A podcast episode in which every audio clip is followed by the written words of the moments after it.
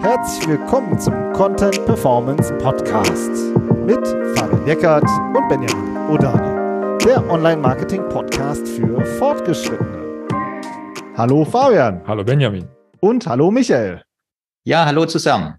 Heute sprechen wir darüber, wie Deloitte Thought Leadership Content entwickelt. Und dafür haben wir uns einen super Gast ähm, geholt in unseren Podcast, und zwar den Michael Gramp. Du bist ähm, Chefökonom bei Deloitte äh, in der Schweiz, Leiter des Research Teams und eben auch verantwortlich für diese Thought Leadership Produkt, äh, Publikation. Vielen Dank, dass du dir die Zeit nimmst, um mit uns darüber zu sprechen. Ja, unbedingt und vielen Dank für die Einladung und toll, dass ich in einem meiner Lieblingspodcasts, die ich ja schon seit Jahren kenne, zu Gast sein darf.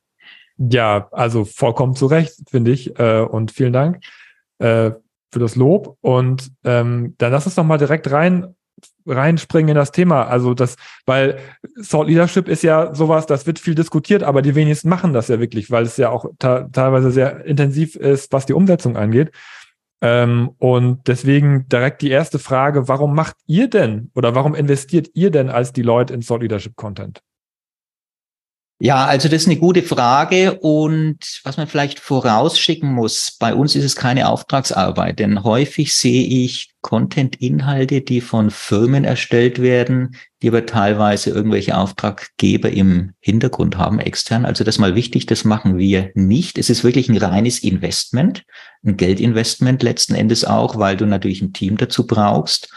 Und äh, Thought Leadership hilft dir dabei, sage ich mal, ein Unternehmen, aber auch eine Einzelperson zu positionieren als Vordenker, als innovativer Thought Leader zu einzelnen Themen, als Experte. Und äh, diese Positionierung hilft natürlich bei der, sage ich mal, Marke, beim äh, Auftritt des Unternehmens etc.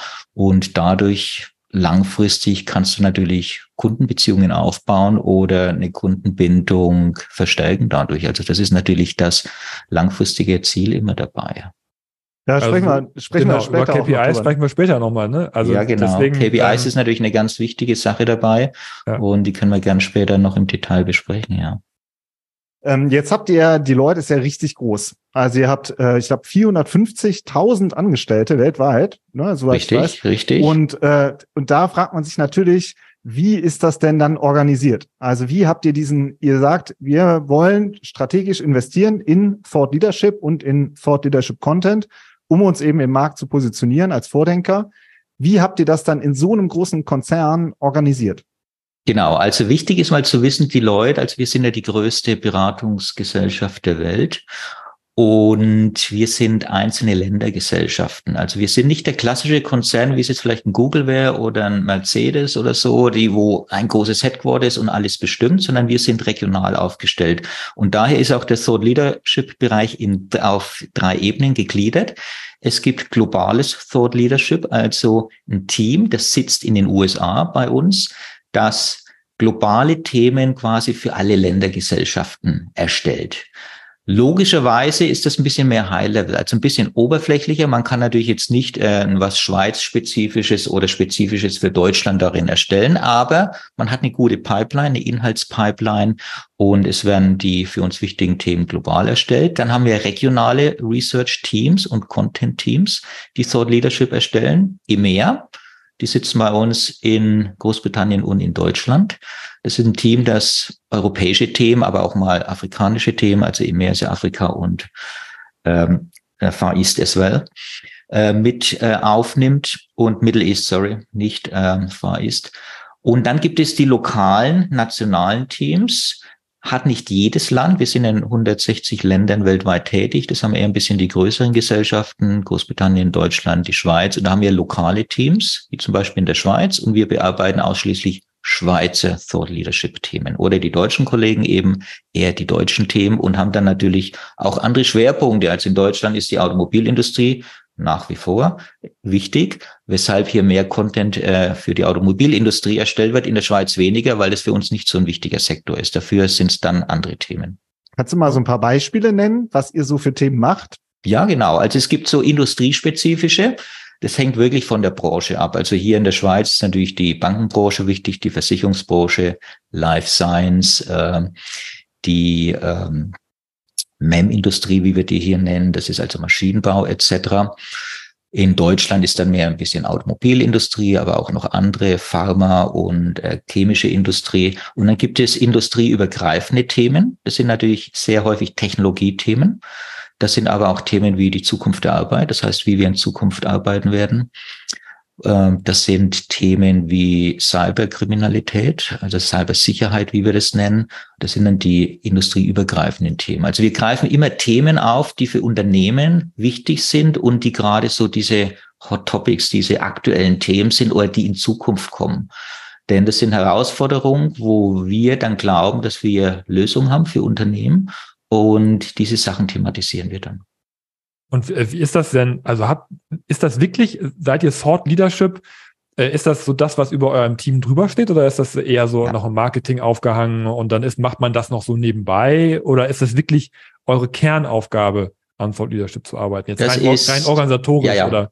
Also wir sind nicht her. in Marketing äh, aufgehängt und wir können gern nachher nochmal drüber sprechen, wie man es eigentlich nicht machen sollte, weil den größten Fehler, den die meisten Firmen machen, sie hängen sie in Marketing auf. Äh, können wir aber später noch dazu sprechen. Nö, können wir gerne auch jetzt machen. Warum? Genau, ja, ja. ja. Ist, nee, lass uns dann, lass uns erstmal kurz, also wir sind ganz klar Content-driven. Das heißt, Inhalt treibt alles andere bei uns. Und der in, die Erstellung von Inhalt, Thought Leadership Inhalt steht ganz am Anfang. Den produzieren wir und damit füttern wir Kommunikation, Marketing, Kundenbeziehungen etc. Und deswegen sollte auch ein Research-Team, das diese Sachen arbeitet, nicht in Marketing sitzen. Jetzt kann man ein bisschen drüber streiten, rein von der Organisation. Wenn das Team natürlich relativ unabhängig arbeiten kann und die Experten hat, kann das natürlich organisatorisch schon im Marketing sitzen. Was ich aber häufig sehe, ist, dass Marketing oft glaubt, sie können Thought Leadership Content produzieren. Und das ist halt in der Regel nicht der Fall, weil du brauchst wirklich die Content-Experten dafür. Und das sind meistens Researcher, es sind Leute, die gut schreiben können. Noch am ehesten funktioniert es in der Kommunikationsabteilung. Aber noch besser ist es, einen losgelösten Bereich bis in eine Stabsstelle zu haben, so wie wir das haben. Also ich bin, unser Bereich ist separat und auf gleicher Ebene gibt es dann Kommunikation und Marketing. Aber was ich immer sage, Content drives Marketing.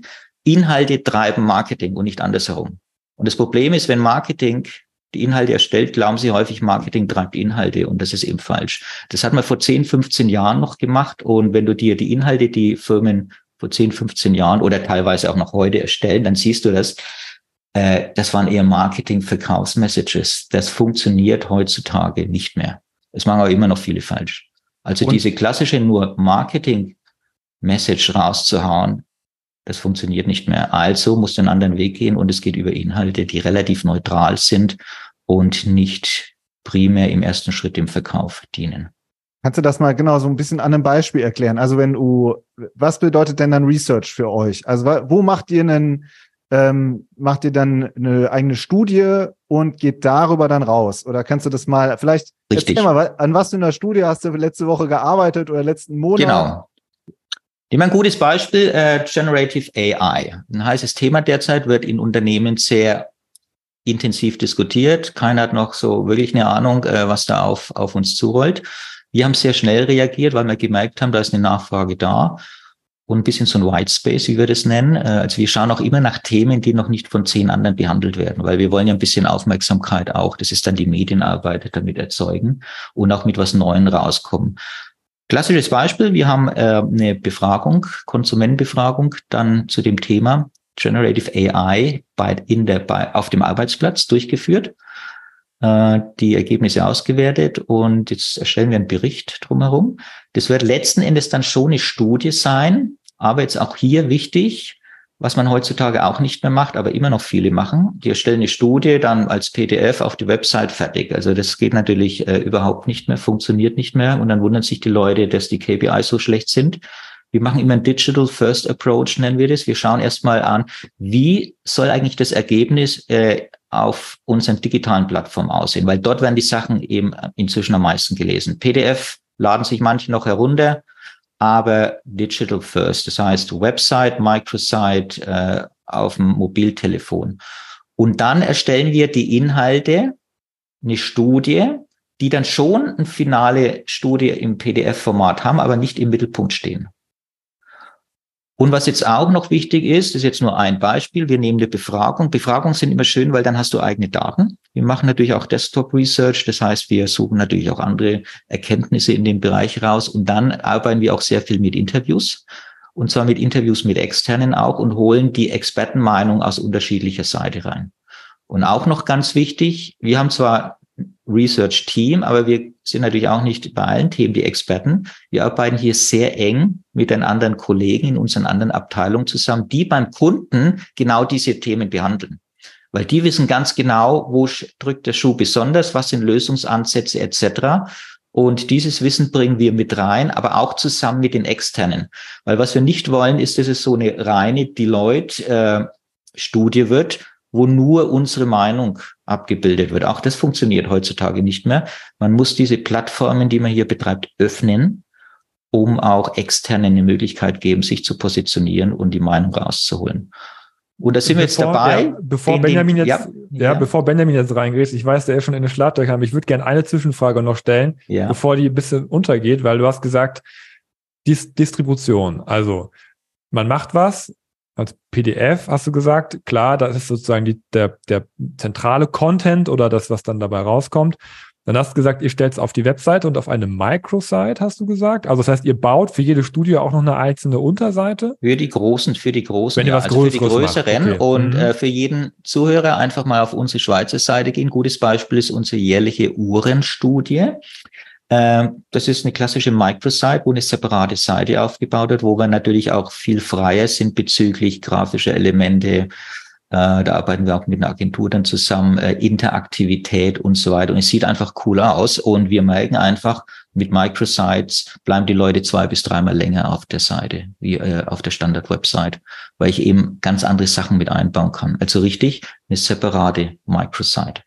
Die, die verlinken wir auf jeden Fall in den Show Notes, damit man sich genau, das auch nochmal angucken kann. Finde ich eine ja. sehr schöne Aber über Microsites diskutieren wir heute nicht. Nee, genau. Aber es, es, ist sozusagen auf einer genau. eigenen Unterseite. Also ihr habt so. da, Richtig. es ist ja sehr aufwendig, das da zu machen. Da sieht man auch, wie wichtig euch das dann ist. Und aber macht ihr denn auch dann, wie, also ich meine, gut, dann hat man das jetzt auf der Seite, hat eine Microsite, aber wie tragt ihr das denn dann nach außen? Brecht ihr dann Sachen raus und, und, äh, und streut die dann über eure Social Media Kanäle? Genau. Kannst du einmal noch gerade erzählen, wie dann nachher das Seeding sozusagen äh, weitergeht. Genau, weil das ist ja das Entscheidende immer. Was nützt es, besten Content zu haben, äh, aber nicht zu wissen, wie ich ihn verteile.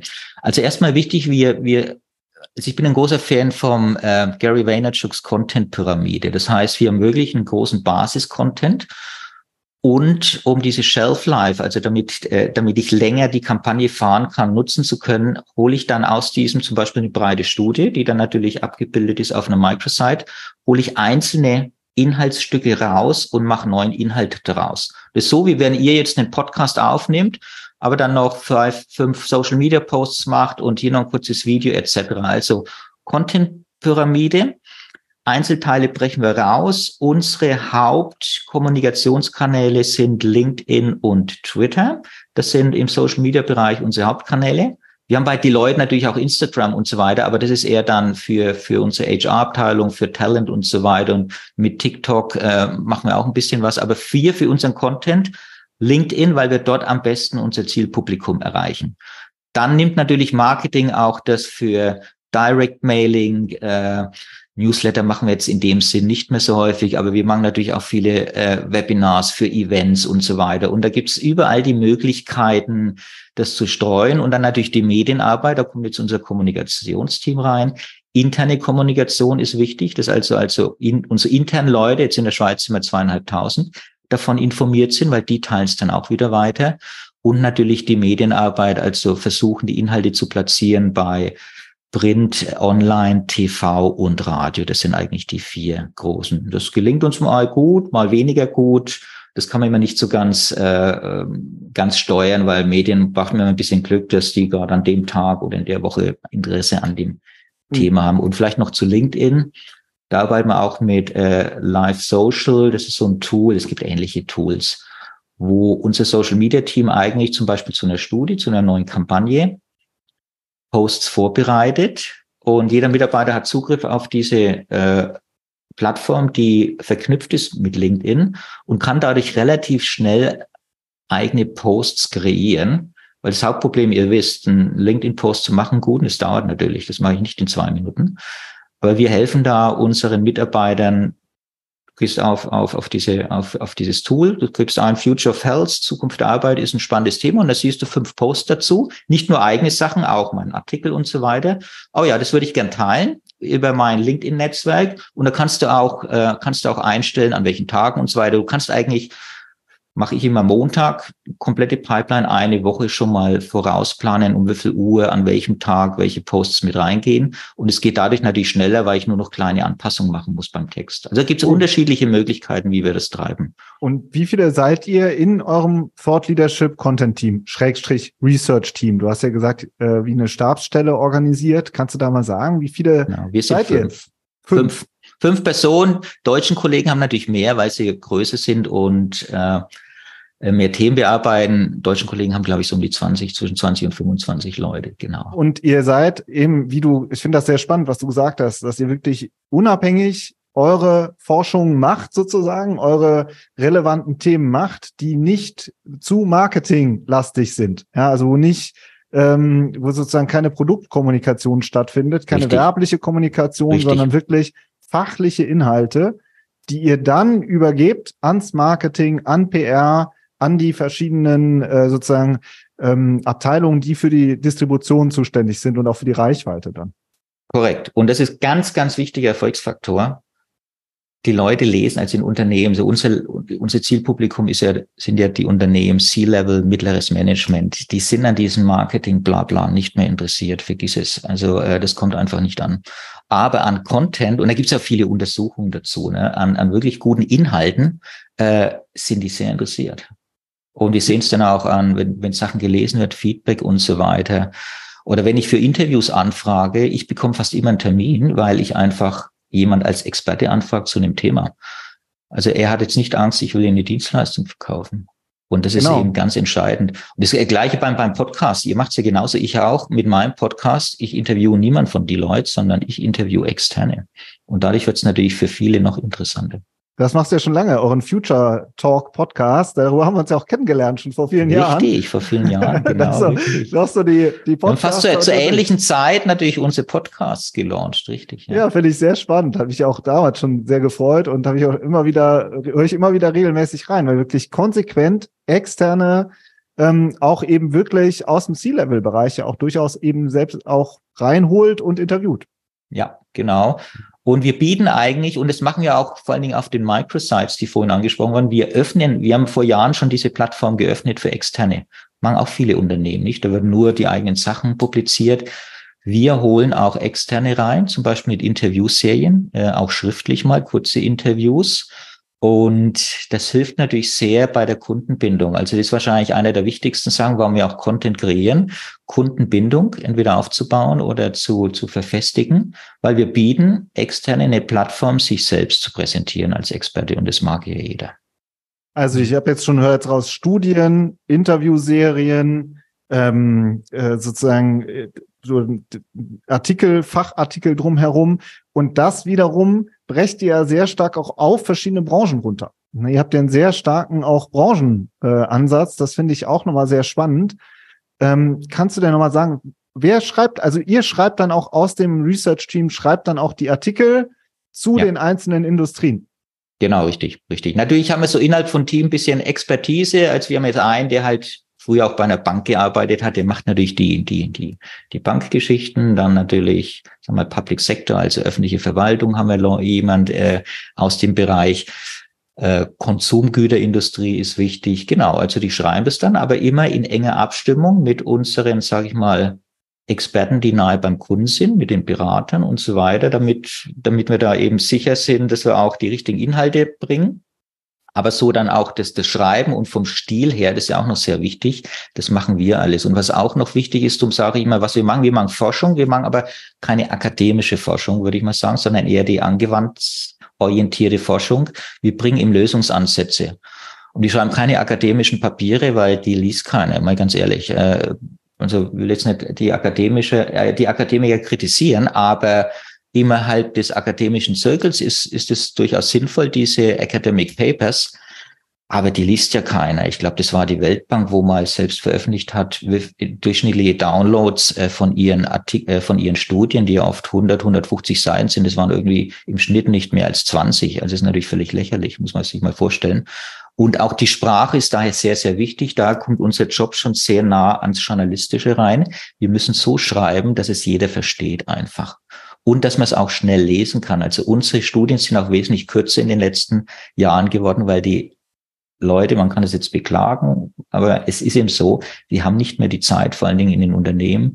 Es muss schnell gehen, da muss eine knackige Summary sein, da müssen die Visuals drin sein. Also wir haben viel mehr, arbeiten jetzt auch mit Bildern, mit Grafiken, mit Abbildungen als vor zehn Jahren.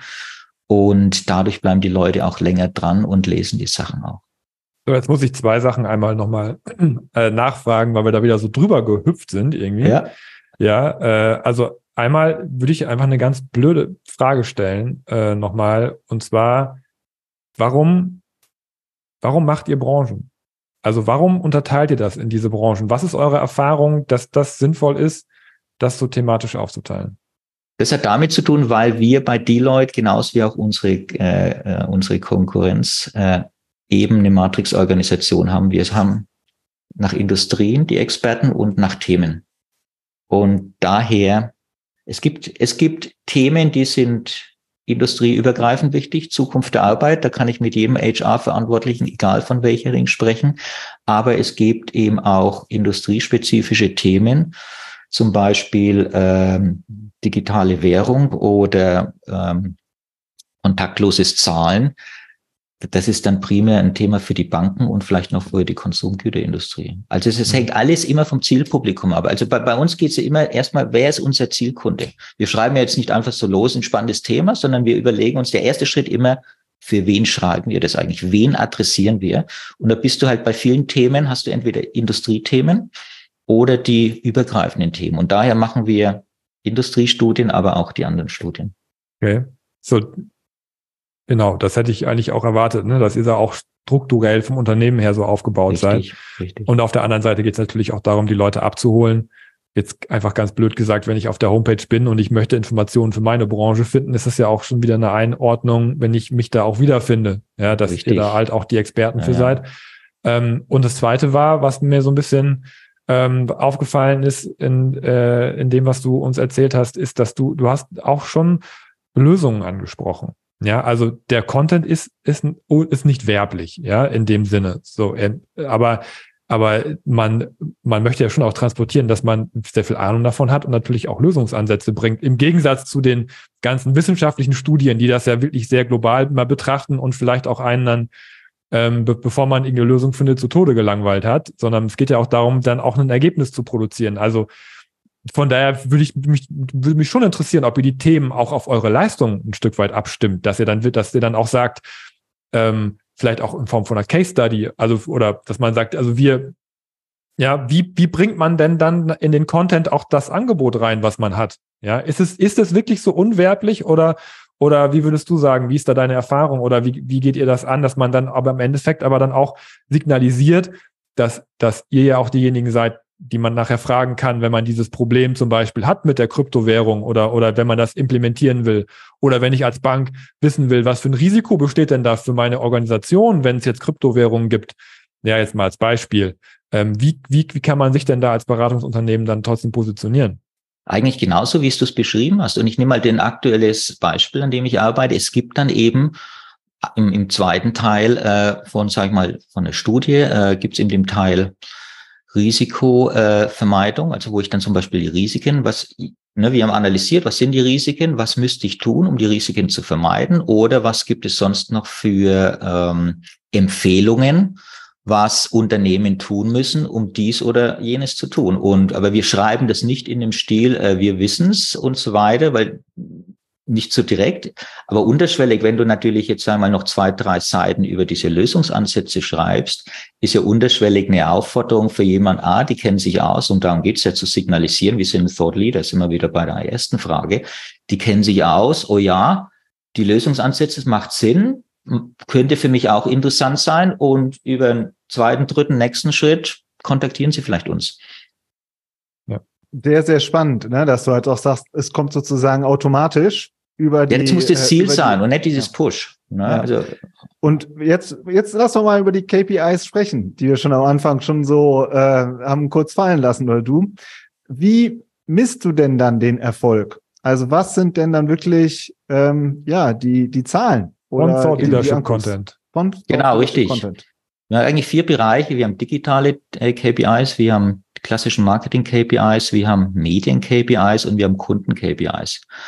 Am leichtesten sind natürlich die digitalen KPIs, das wisst ihr, weil die kann man halt schön messen. Ja, und das sind die klassischen. Also brauche ich jetzt, glaube ich, nicht so ganz im Detail, sind halt die Website, Visits, Scroll Rate, Bounce Rate, Time on Page, Leads und so weiter. Dann haben wir Organic Social Media, unterteilen wir in Organic Social Media und Paid, also bezahlte Kampagnen. Wir machen auf LinkedIn auf äh, bezahlte Kampagnen, das funktioniert ja da recht gut. Und da geht's dann natürlich auch um Impressions, Klicks, Likes, Shares, Total Engagement. Also haben wir auch einige Tools und der, unser Digitalteam natürlich Tools, um das zu messen entsprechend. Ich sehe dann immer nur die Auswertung. Also ich bin jetzt da bei den äh, bei der Analyse nicht nicht äh, so direkt involviert. Und dann haben wir bei den Marketing-KPIs, das sind alle kundenbezogenen äh, Zusammenhänge. Also das heißt, wie viel Touchpoints, also Berührungspunkte man eigentlich durch eine Studie mit Kunden hat. Ja, das kann schon bei der Erstellung der Kunden, äh, bei der, bei der, beim Inhalt sein, also bei der Erstellung Inhalt, komme ich aber gleich noch bei den Kunden-KPIs dazu. Die sind wir oft bei Marketing auch viel mit Events oder oder irgendwelche Mittagessen, also wo man dann mit Kunden zusammensitzt und dann natürlich das vielleicht auch als, als Aufhänger nimmt, vielleicht auch für ein Event. Also viele Events machen wir basieren auf Ergebnisse von einer Studie zum Beispiel. Ja, also das sind dann auch KPIs. Dann Marketing haben wir noch so diese Qualified Leads, wie wir ja nennen. Das heißt, gibt es dann wirklich irgendwelche Engagements über welche Kanäle auch immer und kommt dann im zweiten, dritten Schritt vielleicht doch mal ein Gespräch über ein Projekt zustande. Die sind aber am schwierigsten zu, zu messen, weil wir das natürlich nicht immer mitbekommen. Also wir können nicht alle Mitarbeiter kontrollieren. Der hat jetzt eine Studie erwähnt bei einem Kunden und er fand es so interessant, dass er ein zweites Meeting hatte über dieses Thema und zwei Schritte später ist ein Auftrag herausgekommen. Das ist schwierig zu messen. Dann haben wir die Medien-KPIs, die sind auch wieder relativ leicht zu messen, also die Anzahl der Clippings in Zeitung, Online, TV, Radio. Dem Zusammenhang dann sogenannten Organic Reach, also das heißt, die Leser, Hörer, Zuschauer, also die dahinter stecken, ist ja natürlich ein Unterschied, ob ich jetzt in einem Artikel mit einer Studie bin, in einer Lokalzeitung oder in der FAZ, ne, das ist ein großer Unterschied, oder in den Abendnachrichten oder eher äh, bei einem lokalen Radiosender. Share of Voice messen wir, also das messen wir bei Medien, weil da geht's auch. Share of Voice, Social Media auch ein bisschen. Also wir vergleichen uns mit unseren direkten Konkurrenten und sehen, wie viel Medien Echo die hatten und unterteilen hier natürlich nach positiv, negativ, das ist natürlich ganz wichtig. Und auch digital schauen wir natürlich, was die anderen auf LinkedIn und so weiter machen. Und dann haben wir noch die Kunden-KPIs, die sind jetzt für mich, für manchen am wichtigsten, weil Ziel ist natürlich von diesem Thought Leadership möglichst viel Kundeninteraktivität zu erzeugen. Das sind persönliche Kundengespräche. Und da kommen wir die Interviews herein. Darum führe ich sehr gerne Interviews im Rahmen von Studien, weil wenn ich da mit fünf Head of HR Leuten von Unternehmen spreche, ist das natürlich schon mal ein Checkpot, ne? Weil ich meine, das ist FaceTime mit jemandem oder halt jetzt dann über, über Zoom oder so.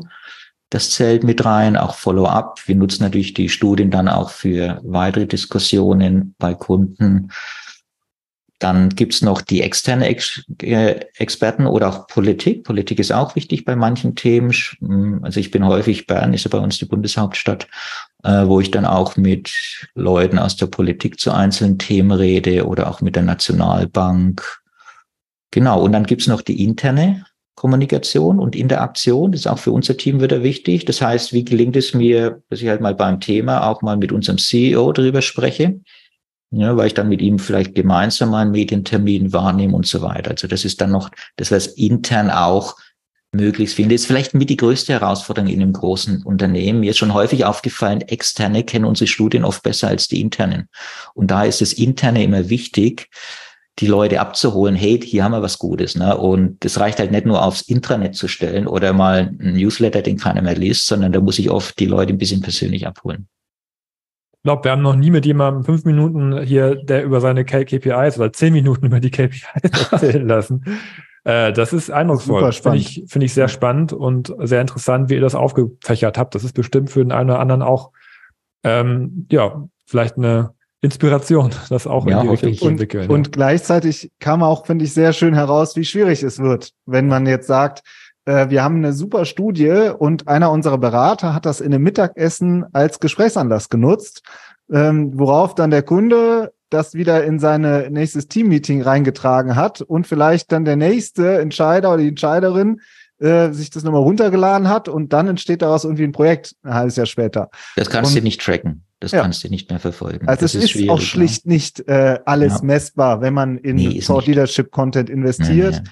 Auf dieser, gerade auf dieser Qualified Leads Ebene, ne, wie du jetzt auch gesagt hast. Richtig. Also früher konnte man noch, früher hat man noch Print aus, also wirklich Studien ausgedruckt äh, im größeren Stil. Und dann konntest du immer hier 500 hast du bestellt und nach drei Monaten sind noch 100 da. Dann kannst du so ein bisschen okay. Also da hat jeder, aber du weißt nicht, wo die 400 hingekommen sind, außer du machst natürlich ein Mailing. Dann kannst du das natürlich schon tracken. Aber wenn die natürlich, die liegen dann bei uns immer rum und wer es halt was braucht, oh spannend, nehme ich mit. Das kannst du nicht tracken. Und trotzdem investiert ihr ja ganz klar und mit einem eigenen Team in diesen Ansatz. Also braucht man auch ein Stück weit, muss man auch überzeugt sein von diesem, von diesem Ansatz oder woher äh, ruht das? Du hast, ihr habt einen Future, äh, euren Future Talk. Ich glaube, ihr habt auch schon weit über 100, äh, 150 Folgen oder noch viel mehr. Ne? Genau, richtig. Und richtig. Äh, das ist ja schon äh, eine sehr, ähm, wirklich ein sehr konsistentes und konstantes Format, das du selbst ja auch mit betreust. Ähm, also Zweifel scheinen da ja noch nicht aufgekommen zu sein. Wie nee, weil weil da helfen halt doch die KPIs, mit denen man dann manche Sachen messen kann. Also Medien ist noch am leichtesten und da haben wir halt gemerkt, seit wir Content, eigenen Content produzieren, wir haben ja vor elf, zwölf Jahren damit begonnen, ist unsere Media Attention stark hochgegangen. Und wir sehen ja, über was dann über die Leute geschrieben wird und das ist sehr stark von den Studien getrieben. Also da Medien ist ganz klar zu sehen. Und klar, das dauert dann ein bisschen. Ne? Dann machen wir natürlich Brand, also unsere Markenabteilung, die macht natürlich dann auch entsprechende Analysen, wie wird die, die Marke Deloitte innerhalb der Schweiz wahrgenommen oder halt bei anderen Unternehmen innerhalb äh, von Deutschland und so weiter. Und da sieht man das auch. Und dann haben wir sogenannte Client Feedback Diskussionen, das heißt Kundengespräche nach Projekten.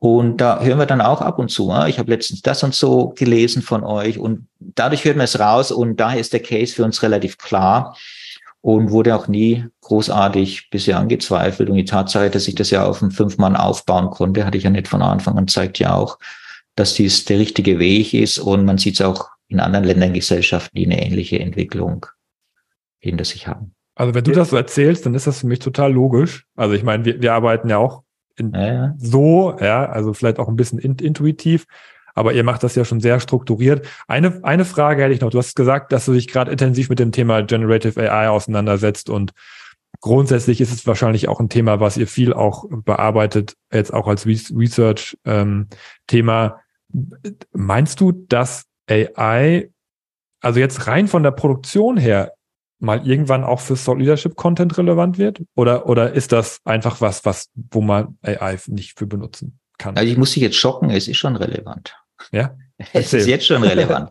also ich sehe Generative AI, also ChatGPT oder all die anderen Tools, ein bisschen als Co-Pilot. Mm, und ist, glaube ich, eine ganz gute Beschreibung als Assistent Co-Pilot, der einfach hilft bei mehreren Themen. Ideenentwicklung, würde ich mal sagen. Also es geht schneller und äh, neue Ideen zu entwickeln. Also oft, man ein bisschen so ein Block hat, äh, wenn man jetzt sagt, ein neues Thema und da hilft es mir sehr. Dann beim Schreiben, also nicht, dass jetzt äh, ChatGPT schon komplett eine Studie schreibt, wobei das so zu, zu 50 Prozent auch schon geht, aber sei mal dann bei der Formulierung einfach. Ne? Und wir schreiben auch viel auf Englisch, und wenn es dann nicht in deiner eigenen Muttersprache, aber dann mit ChatGPT hilft es schon, einen Text zu verbessern, relativ schnell. Formulierung und Unterstützung bei einfachen, repetitiven Aufgaben. Also ich würde sagen, aktuell spare ich schon mindestens fünf Stunden die Woche äh, durch den Einsatz von dem Tool. Und es wird noch viel weiter zunehmen. Jetzt bin ich nur im textbasierten Bereich. Noch dramatischer ist es ja bei Visuals. Und also ich sehe es, wir haben ja auch ein äh, Digitalteam, äh, das Kunden berät, was da alles möglich ist. Und da ist der, der äh, Einsparfaktor, also um was du schneller bist, zum Beispiel um irgendwelche Bilder zu erstellen, massiv. Also da sprechen wir davon, wo vorher jemand zwei Monate dran saß, machst du jetzt in zwei Stunden und ist kein Witz. Ähm, Videos. Wir haben ein eigenes Videoproduktionsteam, aber durch den Einsatz von AI, du sparst massiv. Und Video ist ja auch eine Art von Content, den du erstellen kannst. Was aber wichtig ist, weil viele immer Angst haben, ah, ersetzt mich das und so weiter. Also ich, die Message ist ganz klar. Wer, wer einen Job hat in diesen Bereichen, äh, muss sich möglichst schnell mit dem Thema auseinandersetzen. Keiner wird durch ChatGPT ersetzt, aber er wird definitiv ersetzt durch eine Person, die ChatGPT anwenden kann. Definitiv. Also das kann ich, äh, kann ich so behaupten. Was aber auch wichtig ist, und daher habe ich keine Sorge jetzt für, sagen wir mal, Researcher etc. Äh, langfristig, weil auch das Tool gibt es ja die alte Regel, Rubbish in, Rubbish out. Und das gilt natürlich auch für ChatGPT. Also wenn ich da nicht das richtig mache, bekomme ich auch nicht die richtigen Antworten. Und da ist die Kunst, Faktencheck zu betreiben.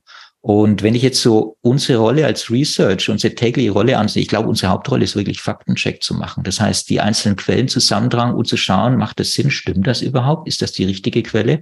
Und die Herausforderung steigt natürlich jetzt massiv mit den AI-Tools. Und daher glaube ich, dass Leute wie wir und auch wie ihr zunehmend einen noch höheren Wert haben werden in Unternehmen, weil wir das gelernt haben, jahrelang genau zu unterscheiden, das ist richtig, das ist falsch.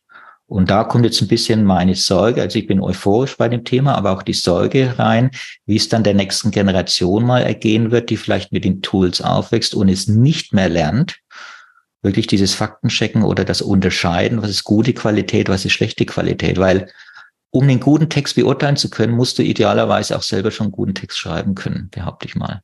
Vor allen Dingen, wenn dann Inhalte kommen, und das ist ja noch ein bisschen das Manko bei den aktuellen Tools, dass ich eben nicht sehe, woher die, die Inhalte, die Informationen kommen.